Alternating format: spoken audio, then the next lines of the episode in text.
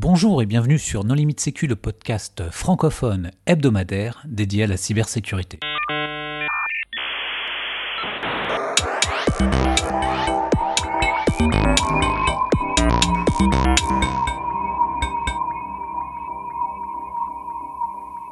Alors aujourd'hui, un épisode sur le Shadow IT, aussi appelé infrastructure spontanée, mais également euh, l'informatique en loose day. Pour discuter de ce sujet, nous recevons Vincent Letout. Bonjour Vincent. Bonjour. Pour discuter avec lui, les contributeurs No Limit Sécu sont Hervé Schauer. Bonjour. Nicolas Ruff. Bonjour. Christophe Renard. Bonjour. Marc-Frédéric Gomez. Bonjour. Vladimir Collat. Bonjour. Et moi-même, Johan Hulot. Alors Vincent, euh, on a déjà réalisé plusieurs épisodes ensemble, mais euh, pour celles et ceux qui n'auraient pas suivi ces épisodes, est-ce que tu veux bien te présenter?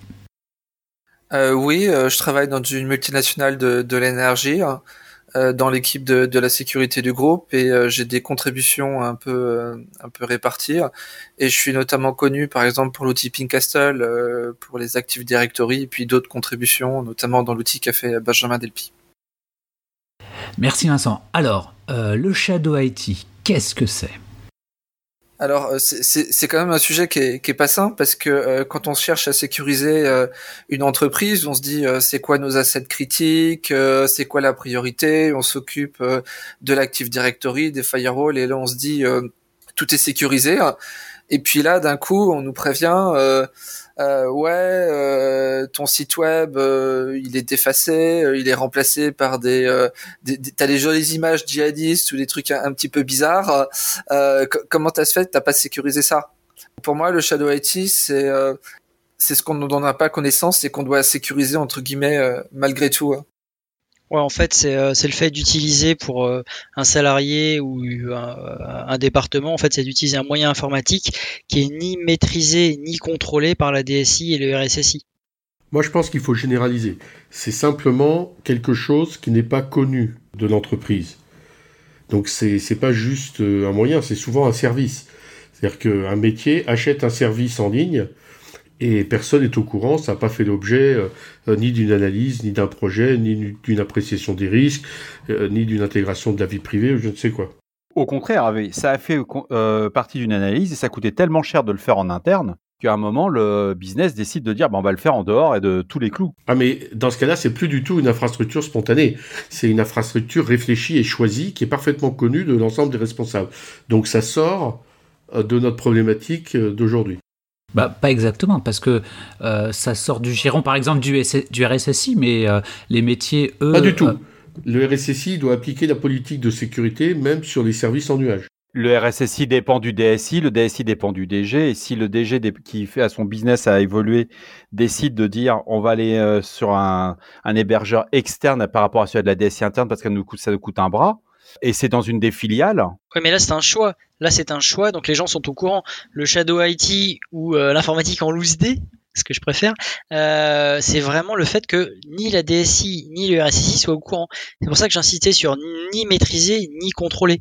Au pire, tu vois, comme ça peut être un sous-traitant, tu peux au moins le contrôler, mais là c'est vraiment aucun des deux. le Shadow IT, c'est pas forcément du cloud. Hein. Ça peut être aussi une équipe, un endroit isolé, qui décide de s'installer un NAS et de mettre tous ses fichiers dessus parce que la connexion avec le central est très lente.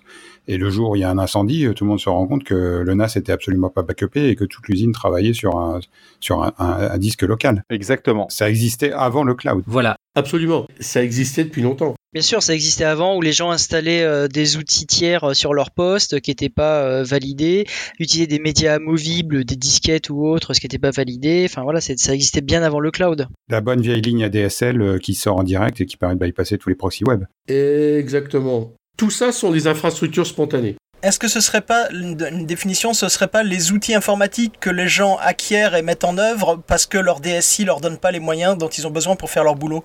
Ou parce qu'ils n'ont pas envie de faire appel à la DSI de toutes les manières et qu'ils préfèrent prendre leur ADSL et puis construire leur petit réseau de PC dans leur coin Non, pas forcément. Enfin, de toute façon, en vous, en vous écoutant, on se rend compte qu'il y a plusieurs types de Shadow IT. Mais l'idée, en tout cas, c'est que ce sont des infrastructures ou des services qui, qui ne sont plus maîtrisés. Donc alors, est-ce que vous pouvez donner quelques exemples? Oui, bah t'as as toujours le site euh, de la communication euh, que tu connaissais pas et que tu découvres parce que tu as un signalement euh, des autorités, par exemple. Ça, c'est le grand classique. En ce moment, il y a beaucoup, beaucoup de fuites de données avec des buckets S3, c'était en gros des stockages en ligne chez Amazon, non sécurisés et où on applique des droits, on, applique mal des droits, et ce qui fait que n'importe qui peut y accéder et les gens ils stockent des données confidentielles voire secrètes et, d'autres y accèdent et les récupèrent.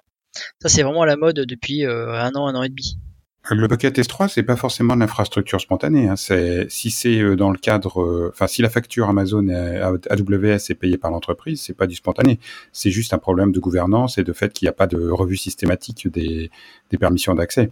Je l'ai vécu récemment avec les gens du marketing qui avaient euh, acheté du, S3 et qui le payaient avec le, leur carte euh, perso et faisaient passer ça en note de frais. Non mais moi j'en connais plein qui payent dans les frais de fonctionnement, qui payent des tas de trucs dans les frais de fonctionnement. Là c'est véritablement de l'infrastructure spontanée. Exactement, ça tu le vois, tu le vois régulièrement. On a les cas où il y a un service, par exemple une RH va acheter du, euh, du service justement sur Internet euh, qui euh, n'est enregistré nulle part et qui va manipuler des données personnelles, éventuellement en dehors de la communauté européenne. on a pu connaître des cas comme ça de gestion de dossiers de recrutement. Oh bah c'est aussi les services achats qui, pour vérifier les dossiers de réponse à leurs appels d'offres, les transmettent à un sous-traitant à charge à lui de vérifier la légalité de tous les travailleurs euh, immigrés qu'on propose dans la réponse à l'appel d'offres. Et évidemment, comme personne n'est au courant, euh, bah, il n'y a aucune législation qui est respectée euh, avec tous les copies des cartes de séjour qui sont transmises. Mais si, si, on reste sur le Shadow IT, on voit bien qu'on est sur des infrastructures qui sont déployées généralement par le business pour un besoin rapide, qui peuvent pas passer par la DSI ou le RSSI. On est quand même dans les cas des entreprises, on est dans ce cas-là. Et derrière, c'est la, découverte du fameux Shadow IT, on l'a quand? C'est quand on a un incident, quand on est exposé euh, soit par des appels des autorités, soit parce que le site s'est fait défacer, ça touche à l'image de marque. Quand on traite sur des DSI de grands groupes, et là Vincent, je pense que tu peux, tu nous rejoins, c'est très compliqué, ne serait-ce que par exemple de dire je voudrais une VM. Oui, oui. Une VM dans un grand groupe, il faut bien, on parle en mois, on parle pas en jours, on parle pas en heures, on parle pas en minutes. Moi, j'ai peut-être un autre exemple, c'est les entreprises euh, carrément qui sont shadow, parce que euh, quand une grande société rachète une entreprise, donc il y a des choses qui sont un peu confidentielles, et puis des fois il y a des assessements, il y a une connectivité avant que la nouvelle soit faite de manière officielle, et donc du coup tu te retrouves à une compagnie entière qui est connectée à ton réseau sans même savoir qu'elle a été achetée il se passe un peu de temps avant que tu sois mis au courant. Donc, on a vu qu'il y avait plusieurs types de Shadow IT, on a illustré avec quelques exemples. Est-ce qu'on veut, est-ce qu'on, est-ce qu'on peut expliquer pourquoi est-ce que ça survient? Je pense qu'il faudrait se poser la question de euh, la facilité à suivre les processus euh, versus la capacité à, à passer à côté. Comme vous savez, demander une machine, euh, c'est passer en comité d'architecture, faire un dossier, prendre un architecte, dépenser quasiment 20 000 euros. Alors que c'est, on peut comprendre assez facilement qu'aller sur OVH, prendre sa carte bleue et, et, dépenser un petit serveur privé, c'est, c'est quand même relativement facile. Ouais, après c'est quand même tu sors quand même des process de l'entreprise, mais il y a plein de raisons. Il y a aussi le fait que les besoins métiers parfois sont vraiment en avance sur ce que peut proposer la DSI et sur les produits standards offerts par la DSI. Parfois, les, enfin les, ce qui est proposé par la DSI en standard est censé répondre au plus grand nombre, mais pas forcément aux besoins de tous. Donc effectivement, euh, les gens trouvent des solutions pour euh, sortir de ça et mais en fait, c'est le truc, c'est que c'est pas que les DSI sont nuls. En fait, c'est il y a un peu de deux cas extrêmes. C'est à les grands groupes avec des standards groupes qui mettent beaucoup de temps à être validés et qui accusent donc un certain train de retard par rapport à toutes les nouvelles technologies, nouvelles solutions en place. Puis il y a aussi les toutes petites entreprises où là, la DSI n'a pas forcément les moyens humains pour répondre aux besoins des utilisateurs. Et donc, dans ce cas-là, bah, les utilisateurs trouvent des moyens de répondre à leurs besoins par eux-mêmes. Le problème fondamental de beaucoup de problèmes en France, c'est que les gens se font jamais taper sur les doigts. C'est-à-dire que si à la fin, il y a une règle, mais qu'il n'y a pas de, contrepartie de punition en face, enfin, punition peut-être pas le bon mot, mais s'il n'y a pas de sanction, euh, bah, du coup, personne ne respecte la règle. Bah, tu vois mal une DSI ou un RSSI euh, mettre une sanction à un métier sur, euh, sur un truc comme du Shadow IT, alors que c'est quand même le métier qui, entre guillemets, rapporte de l'argent à l'entreprise. Oui, puis il faut, faut pas quand même oublier que le business a besoin d'agilité et euh, les DSI euh, font leur travail avec euh, des règles, des standards, des best practices. Et quand on a besoin d'aller vite parfois pour répondre à une offre concurrente, etc., bah, des fois le métier est presque obligé de faire du shadow IT et dire on peut pas attendre que la DSI réagisse. L'histoire, elle sera déjà terminée, quoi. En fait, j'ai cité deux exemples, la petite et la grande entreprise, mais dans les grands groupes, en fait, tu as quand même plus une capacité à un petit peu sortir des process, mais de rester dans la DSI et de mettre en place des équipes qui sont quand même ultra mobiles, ultra rapides et qui permettent vraiment de répondre à, des besoins euh, un peu modernes ou qui sortent des standards. Je l'ai vu beaucoup de fois dans des grands groupes. Il faut que tu aies un bon sponsor pour arriver à faire ça dans les grands groupes. Mais ça, c'est faisable dans les grands groupes. Alors que dans les petites boîtes où il n'y a pas forcément les moyens, ni humains, ni forcément financiers, bah, c'est plus compliqué.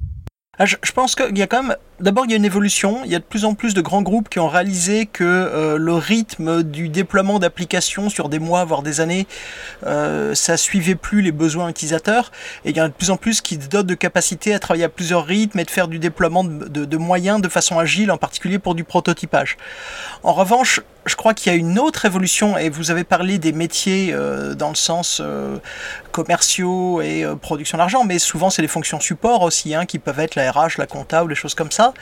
Et je crois que c'est aussi lié au fait que les gens achètent de plus en plus à titre particulier, consomment de plus en plus à titre particulier des services informatiques, et qui comprennent pas le décalage croissant qu'il y a entre la capacité qu'ont les fournisseurs de cloud et de services personnels de leur donner dans l'instant du provisioning, du service, des options, et leur propre DSI euh, bah, n'arrive pas à suivre le rythme des géants euh, de, l'offre sur Internet aussi.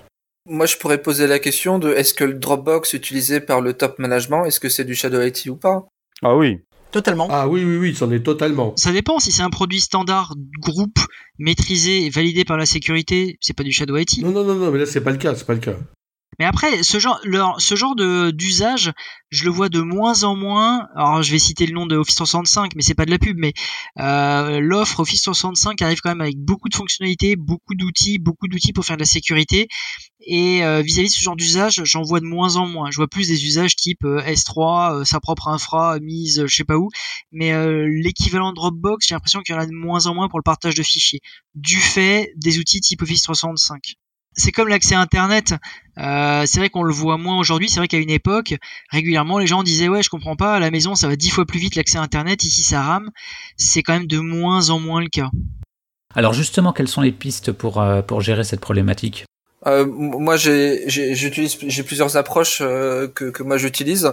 la première qu'on n'utilise pas, mais qu'on a, a, pu tester de manière un peu spéciale, c'est ce qu'on appelle le bug bounty dans le sens où euh, maintenir un inventaire de sites internet c'est quand même compliqué, il faut faire des choses, et qu'au final, quand on donne une récompense, s'il y a une vulnérabilité avec un site qui porte le logo de la société, euh, c'est quelque chose quand même d'assez efficace. Donc moi, on m'en a remonté plusieurs dont, dont je connaissais pas.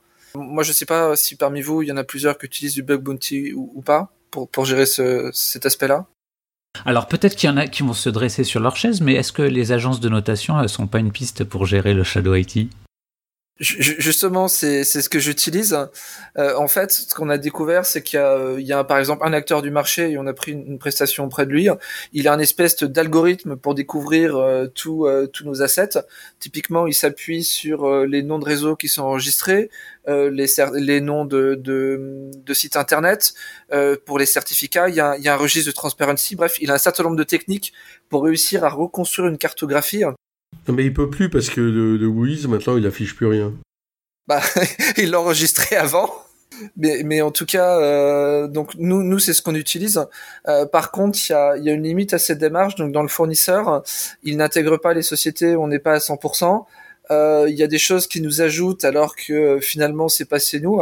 Par exemple, nous, on a des dans le groupe, on a certains services de FAI et donc du coup, quand il y a quelqu'un qui l'utilise et qui, est, euh, euh, qui a une infection, bah, c'est considéré comme une infection liée au groupe. Euh, donc oui, les, euh, les, les, trucs, les, marques de Shadow IT sont, sont assez intéressantes. Euh, moi, j'ai aussi une autre, une autre, une autre approche. Euh, en fait, on a la chance d'avoir un, un, un, service de proxy qui couvre, on va dire, une grosse partie des utilisateurs. Et en fait, ce que j'ai découvert, c'est quand les, gens ils essaient de monter des services à droite à gauche, ou par exemple auprès de fournisseurs tiers, ils essaient de mettre le nom de la société. Et donc du coup, euh, j'avais fait une, une, recherche où en fait on, on exporte euh, tous euh, les sites internet qui contiennent euh, dans leur nom de domaine une partie de la marque de l'entreprise, et ensuite on essaie de faire un diff pour voir s'il y a des nouveaux sites qui apparaissent. Ou c'était sur des plages IP qui sont pas dans le, dans le groupe. Oui, bah si c'est pas de l'interne. Mais euh, nous, on a par exemple des, euh, des détections vis-à-vis des, euh, des, au niveau des noms de domaines, au niveau des noms de domaines racines. Alors là, on a tous les cas de cyber squatting, de domaines qui ont expiré, qui sont transformés en sites de de call girl. Je pense que vous connaissez le, le, le problème. Là, en fait, ce qu'on s'est rendu compte, c'est que sur les, les sous-domaines, c'est pas du tout efficace. Donc, quand vous avez un prestataire tiers, que, le business a contractualisé. Euh, le prestataire, il a son site genre euh, prestataire.com et puis comme il y a une instance personnalisée qui est faite pour votre société, il va créer l'instance euh, nom de la société .prestataire.com. Et, et, donc du coup, si on fait une veille sur les noms de domaine, on, on le voit pas du tout. Hein. Et si on regarde sur les logs proxy, on va être capable de, euh, de, de détecter par exemple ce genre de prestation et se poser des questions. Bah, en fait, la problématique, tu peux l'adresser euh, avec deux axes. Et je pense qu'il faut faire les deux, c'est-à-dire faire du préventif et du curatif. Il faut faire du préventif en faisant de la sensibilisation, en essayant au niveau de la DSI d'avoir plus de souplesse et d'agilité, et puis aussi de maintenir des inventaires et faire du curatif. Donc là, c'est ce que disait Vincent, c'est essayer de détecter. Et c'est principalement toutes les solutions qui ont été citées qui permettent de faire de la cartographie, cartographie de ton SI et de tes composants. Et l'avantage, c'est que moi, pour les, agences de notation, dès qu'ils détectent quelque chose, ils, mettent un certain nombre de, checks qui permettent de s'assurer qu'il n'y a pas de trop débordement. Ouais, mais comment dirais-je, tu as, des sociétés spécialisées dans le cyber squatting et le typo squatting sur les noms de domaine, sans passer par des agences de notation qui te font ça, euh, entre guillemets, euh, très bien et qui vont même pouvoir vérifier les sous-domaines sans faire de la pub. Tu as, des acteurs euh, historiques en France qui font ça très bien. Euh, tu as aussi des petites structures euh, si tu prends du type Captain Domain, et euh, tu as, tu mets les mots clés, tu les associes, et tu, ton Shadow IT, tu le découvres. Oui, c'est ce que tu appelles de la threat intelligence. Hein. Ouais, mais euh, à la, de niveau 1, pas de la flat intel réellement. Euh... Comment vous distinguez des gens qui font du typo squatting ou de, du dépôt de domaine offensif de gens qui le font en interne? Tu te connectes sur le site et s'il y a le nom de ta boîte, il te demande tes logins mot de passe, c'est que ça c'est un site de phishing. Bah non, c'est pas forcément. Ah mais j'ai déjà vu des sites internes où on te demandait ton login mot de passe pour une application. Hein. Après, nous on a fait beaucoup d'efforts pour essayer de euh, euh de nettoyer ça, pour mettre un, une espèce de SSO et donc euh, euh, c'est vraiment le login dans un coin et c'est pas c'est pas la, la, la, fonctionnalité qui est en visibilité première. Tu as aussi le fait que quand tu détectes du cyber squatting ou du typo squatting sur un nom de domaine, tu te mets à vérifier les enregistrements. Si t'as pas d'enregistrement MX, t'as aucune machine, tu as juste le, le, dépôt du nom de domaine. Au départ, tu dis bon ok pourquoi pas. Puis dès que tu vas commencer à avoir des enregistrements qui vont bouger ou des changements de serveur DNS primaire, secondaire, etc. Là tu peux tu commences à te dire c'est un site qui va devenir euh, malveillant et actif avec euh, l'usurpation de la marque. Mais ça, on s'échappe du Shadow IT. Moi, j'ai du mal à voir en quoi les agences de notation aident, parce que tu peux très bien avoir un site qui est complètement du Shadow IT payé avec une carte bleue et qui a un plus euh, sur SSL Labs et euh, qui est 100%, euh, enfin, qui a du DNS sec, du démarque et tout ce que tu veux, quoi. Non, c'est pas ce qu'il disait. Ce qu'il voulait dire, c'est que comme les agences de notation font de la cartographie, dans le résultat de la cartographie, tu vois euh, tes composants. Et quand tu reçois le rapport, ce qui t'intéresse, c'est la note. Tu vas pas commencer à aller dans la feuille Excel à la fin pour euh, lister domaine par domaine et matcher. Oui. Ouais, mais. Non, mais c'est, un usage détourné de, de, de, des agences de notation. Ouais, mais quand tu es dans un gros groupe et que tu as une note globale qui est pas forcément très bien, que tu te dis du coup où est la faute, et donc du coup tu te retrouves à mettre des plans d'action en disant bah les anomalies sont chez lui, chez lui, chez lui, chez lui. T'as toujours un, un RSSI qui va se mettre à chercher la petite bête ça, ça, va sortir direct. Hein. C'est-à-dire que le, à un certain niveau, ils vont pas lire les détails de l'agence de notation, ils veulent juste la note globale. Ce que je veux dire, c'est que le Shadow IT ne te fait pas baisser, ne fait pas forcément baisser ta note. Je veux dire, si tu es hosté sur de l'Amazon du machin, ils ont toutes les suites SSL qui vont bien, ils ont tous les enregistrements, enfin. C'est un des points qu'on n'a pas trop abordé durant l'émission, c'est que le, le, Shadow IT, tant que ça marche, à la limite, ouais, bon, ok, c'est du Shadow IT, ça marche. Ça fait le business, ça rend service à tout le monde, ça, la DSI n'est pas en capacité dans l'état actuel de répondre aux besoins, bon, ok. Où ça devient beaucoup plus gênant, c'est quand il y a une compromission du système d'information qui a été mis entre guillemets en loose day, et que là on commence à partir à la pêche en disant qui a le mot de passe administrateur de la machine? Et puis quand on voit que les adresses de récupération sont sur des boîtes Gmail ou euh, Yahoo ou autres et qui sont même pas dans le SI interne, là on pleure quoi. Alors finalement pourquoi c'est problématique? Parce qu'on a vu bon par exemple le cas d'une compromission comme comme tu viens d'expliquer. Quels sont les les, autres choses qui peuvent être euh... la donnée personnelle au niveau de la ce qu'on appelle la protection de la donnée personnelle du principe que c'est fait en dehors de toute règle de la DSI qui a pas les guides de durcissement tout ce qui va autour c'est juste du on s'expose et on, et on met en risque parce que des on dit c'est pas très grave j'ai pas mis de beaucoup de données Et puis, euh, il y a même des fois sur du Shadow IT, parce qu'on a voulu aller faire un environnement de recette plus rapidement que prévu. C'est promis, juré, craché, il n'y a pas de données de production. Il n'y a que de la donnée de prod. Moi, ce que j'ai, enfin moi, mon problème numéro un, c'est les sites de la communication où tu fais appel à une, t'as, t'as quelqu'un qui est pas de la boîte mais qui est dans le département de communication, qui fait appel à une agence de com, qui fait appel au neveu, qui dépose le truc et donc il commence à créer un serveur et donc du coup ils mettent pas à jour tous les composants, le truc se fait avoir. Le problème c'est que sur ce même serveur ils mettent une dizaine d'autres sites. Oh, tu as, plus simple. Tu peux avoir des événements sportifs événementiels et euh, ils montent des équipes sans, parler du neveu ou quoi que ce soit. Tu montes une, tu montes des équipes. Ça, je l'ai vu à différentes reprises lors de mes expériences professionnelles. Ce sont des équipes qui sont montées. Durant l'événement, il y a toute une équipe qui va monter le service, bah, un site web avec un jeu concours à gagner, etc. L'événement est terminé. On passe à autre chose. L'équipe est dissoute. C'est reparti sur un autre sujet. Et tu découvres euh, cinq ans plus tard que le site il est toujours en ligne et euh, entre guillemets et il contient de la donnée euh, de production. Et c'est du pur Shadow IT qui est transparent pour l'ensemble de l'entreprise tant que tu n'as pas de compromission. Et quand c'est pas du shadow, ça c'est bien géré, c'est-à-dire que si la DSI est impliquée, euh, ils sont capables de décommissionner le site à une date donnée, euh, de, de s'assurer que les données de production ont pas. C'est pas mieux géré, mais au moins la DSI le sait. bah, la responsabilité est juste transférée, c'est tout. Enfin l'entreprise est responsable, mais tu as aussi les services juridiques qui sont derrière. Tu as, une armée qui on est dans un mode où tout le monde est solidaire. Tu arrives, tu es sur le cas que tu découvres que c'est hébergé euh, chez l'hébergeur euh, X et que c'est pas du tout dans les DSI. Le DSI peut rien faire, le RSSI il est complètement désarmé. Et euh, comment on fait pour stopper ne serait-ce que le service déjà? Un truc tout simple. Qui a les mots de passe? Qui a le compte pour arrêter la machine?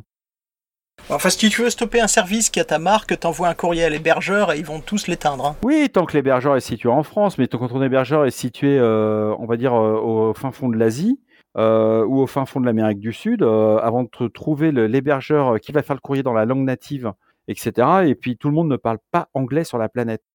Ouais, après, si tu héberges chez quelqu'un dont tu parles pas la langue, c'est que vraiment tu cherches les ennuis. Enfin, c'est pas les hébergeurs qui manquent, quoi. Hein. Si tu vas te faire héberger au Pérou, c'est. On est d'accord, mais bon, un hébergeur ukrainien ou sibérien ou chinois, euh, c'est des choses courantes aujourd'hui. Vous avez déjà vu vos, contrats cloud ou pas? Pourquoi je pose la question? Parce que euh, chez nous, il y a une problématique qui s'est levée. Parce que quand on regardait le détail du, contrat par défaut, il y avait une, euh, comment dire, une responsabilité juridique pleine et entière, dans le sens où s'il y a un truc chez nous qu'elle est chez le prestataire clair C'est plus un problème d'infrastructure spontanée, c'est un problème de mauvaise gestion de ces contrats d'info nuagique. Non, mais ce que je ce que je voulais dire, c'est que du coup, nous, on a on a, repéré le problème et donc du coup, il y a une. Euh, non, mais c'est ce que je voulais dire, c'est que c'est une autre mission. Ouais, mais en fait, là où ça a débordé, c'est que du coup, il y a il y a eu des engagements pris par la société sur euh, la mise en place d'un certain nombre. À l'insu de son plein gré. Oh ben mince alors. Hervé. Mais du coup, ça, ça a impliqué d'avoir un engagement de la société à, à porter un certain nombre de mesures de sécurité. Et donc, du coup, ça rentre en, face par rapport au Shadow IT parce que si tu commences à mettre ton truc dans ton coin, tu fais ce que tu veux sans mesure de sécurité, ça rentre en opposition par rapport aux engagements qu'a pris la société. Bon, ce dont vous n'avez pas parlé, c'est aussi toutes les problématiques de sécurité apportées par euh, les infrastructures spontanées à l'intérieur de son réseau à l'intérieur de son business sans que celle-ci apparaisse nécessairement sur Internet et que l'on découvre à l'occasion des, pour parler des événements euh, pas si anciens, des notes Petya ou Anacry. Et ça, euh, ce sont aussi euh, des choses qui sont parfois très impressionnantes, c'est de voir toutes les infrastructures informatiques, ne serait-ce que parce que maintenant il y a de l'informatique partout, même si ça se voit pas au premier abord, dont on n'avait pas connaissance. Ah, le cas classique, c'est le gars qui a TeamViewer sur son poste, hein, sans faire de pub pour l'un ou pour l'autre. Euh, c'est le nombre de vitrines dans Paris où en fait c'était juste des PC en plein écran, puis tu vois le TeamViewer, euh, votre licence a expiré, merci d'utiliser une licence pro. Je l'ai vu sur des climatiseurs aussi, hein, donc pas sur des stations de contrôle de, climatisation de, GTB. Très bien, on a fait le tour? Alors, on n'a pas montré euh, quelles étaient peut-être toutes les problématiques de sécurité autour de ces infrastructures spontanées. Et puis on n'a peut-être pas non plus euh, donné toutes les solutions. Moi je pense que si on veut réduire euh, euh, le fait que les gens prennent des services à droite à gauche, pour aller plus vite, pour que ce soit plus simple, il faut leur donner les moyens de le faire tout en respectant les politiques de sécurité, de conformité, de vie privée de leur entreprise. Pour ça, moi, je recommande à ce qu'il euh, y ait les exigences minimum qu'impose l'entreprise, qui soient euh, sous forme d'un pré-contrat très simple avec tout type de prestataire et qu'on ait ensuite intégré dans la charte de bon usage l'obligation pour quiconque contractualise, même de manière temporaire et même de manière rapide avec qui que ce soit, l'inclusion euh, de ce contrat tout fait disponible dans l'intranet. Alors du coup Hervé, ce que, ce que vous dites là, c'est que euh, la DSI d'entreprise lâche le pouvoir d'acheter du service informatique. Mais la DSI, à part les legacy systems, elle sert à quoi? À fournir un outil bureautique et du réseau et un accès Internet. Non, non, non, non, non. La, DSI se mesure encore aujourd'hui, c'est en mètres carrés de data center, en nombre de personnes, en nombre de serveurs et en nombre de VM gérés. Ça, c'est la legacy DSI. Oui, mais il y en a beaucoup de la legacy DSI. La, DSI moderne, elle supervise effectivement euh, des VM, parfois euh, temporaires, euh, sur des tas d'infrastructures, plus ou moins du cloud public, du cloud privé, du cloud hybride. Mais attends, c'est comme ça que ça marche aujourd'hui. Hmm. Enfin après, bon, tu as toujours des applications qui justifient de garder des systèmes, mais regarde SNCF qui migre 60% de ses applications dans des, des clouds publics. Non, mais Hervé, ce que tu dis, c'est du bon sens. Et moi, je peux te dire qu'on l'a impliqué chez nous. Et euh, par exemple, dans les contrats, quand tu fais appel à des sociétés de prestations, c'est marqué que les mecs, ils doivent connaître les politiques et, euh, les appliquer. Tu, la première chose que tu demandes au gars qui vient chez toi, t'as lu les politiques? Ah, quelles politiques euh, Ils sont où? Je les trouve où sur l'intranet Comment ça, on te les a pas donnés Oui, et puis d'autre part, là, tu sous-entends qu'il faut écrire des, rédiger des contrats. Or, le principe même de, du Shadow IT, c'est que le contrat, c'est une case à cocher sur un site où tu rentres ton numéro de carte bleue. Alors, en conclusion Je dirais quand même que le, Shadow IT, c'est un sujet qui, qui, était là depuis de nombreuses années, qui s'est bien développé avec Internet. Euh, il continue, euh, il est toujours présent. La vraie question, c'est, je dirais, avec l'avènement du cloud, euh, avec la, comment dire la possibilité d'avoir des euh, des machines de manière, des ressources de manière plus dynamique et donc en éliminant les contraintes, est-ce que le Shadow IT va, va baisser ou il va continuer à se maintenir? Moi, je pense qu'il faut prendre du recul et dans beaucoup de métiers, dans beaucoup de situations, il faut se reconcentrer sur ce qui a de la valeur pour l'entreprise, pour l'organisme, souvent de la donnée, et que finalement, euh, bah, il n'y a plus d'infrastructures spontanées, enfin, ou de shadow IT, tout simplement parce que les gens font leur métier au quotidien euh, avec des appareils de la vie de tous les jours. Finalement, hein, ça fait quoi, 20 ans, 30 ans bientôt que les gens utilisent un téléphone personnel à des fins professionnelles? Bon, eh ben, la société euh, s'en porte pas plus mal. Donc, euh, il faut se dire que c'est pareil avec l'informatique. Le Shadow IT permet aussi de challenger les DSI qui sont un peu trop installés dans certains grands groupes. Hein. Ça aussi un avantage, c'est de dire, bah, regardez, on avait ce besoin business, il n'y a eu aucune compromission, ça a été installé en quelques jours et pas en quelques mois, voire quelques années.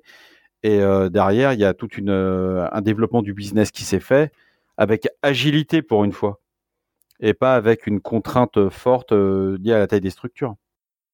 Très bien, eh bien ça me semble être une excellente conclusion. Chers auditeurs, nous espérons que cet épisode vous aura intéressé. Vincent, un grand merci pour euh, ta participation. Rendez-vous la semaine prochaine pour un nouveau podcast. Au revoir. Au revoir. Au revoir. Au revoir.